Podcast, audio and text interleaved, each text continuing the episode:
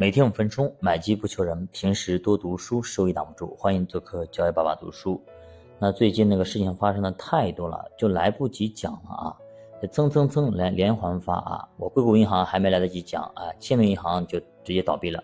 那签名银行还没来得及讲啊，瑞士第二大投行信瑞信啊又崩了。所以说这个东东西真的是太疯狂了，最近感觉像演电影一样的啊。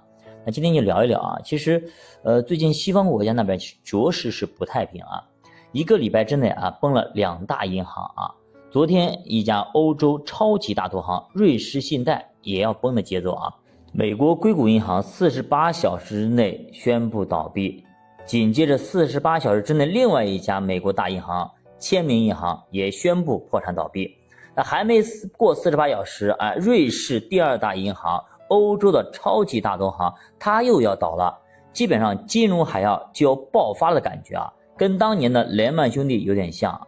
瑞士信贷呢是瑞士的第二大银行，资产规模呢是五千八百亿美元，是硅谷银行的两倍，也是一家国际的大投行。那么它百分之七十的业务都在国际上其他国家，如果一旦倒闭，它的波及面是非常非常广。那么面对接连不断的银行的倒闭，投资者可能都懵了。怎么大银行投行倒，这个倒闭比当年咱们 P to P 暴雷的速度还要快，感觉像看电影一样。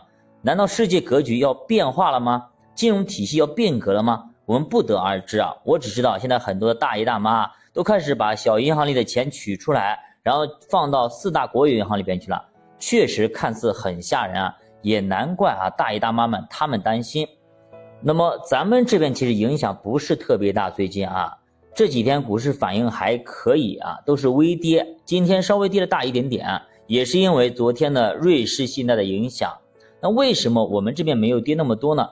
不是因为我们有多强，而是我们先跌为敬了，对吧？邻居打架咱跌啊，邻居放毒咱跌啊，邻居串门咱还跌，别人家都好好的，咱们看热闹的倒是吓趴了。怪不得投资者都说，那么咱们 A 股跟跌不跟涨。那么就在这样一个无聊的等待一季度报的一个空档期，很多的所谓的江湖郎中、江湖骗子也出来行骗了。这不，隔壁一个叫百度的老李头，哎，说自己家发明了一个跟谷歌一样的浏览器，那么 Chat GPT，它叫文心一言，哎，今天还讲 PPT 讲的就是风生水起啊，高调很。结果呢，刚刚收盘，盘中直接一度暴跌百分之十啊，人家的是。Chat GPT，GPT，他百度搞了，弄了一张 PPT，你说气人不气人？不过中国移动啊，这一波确实非常牛，盘中一度超过了茅台，那么盘后还折了那么一下子啊，没有超越啊，所以中国一哥的茅台要加把劲了，不然的话老二就分分钟给追上了。对于今年的行情，我依旧保持乐观，依旧看好今年下半年的行情，咱们拭目以待吧。这种困难的日子里呢，少跌其实就是利好。比如我们这边呢，空方的力量并没有那么多。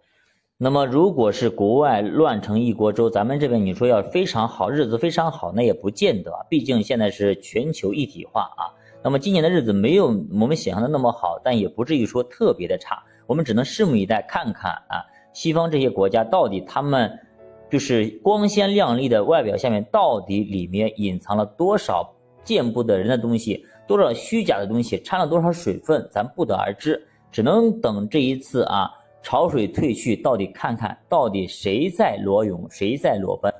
那么我们能做的就是啊，抓稳扶好啊，静待花开。小宝读书陪你一起慢慢变富，欢迎大家点赞、收藏、关注、转发、留言，再见。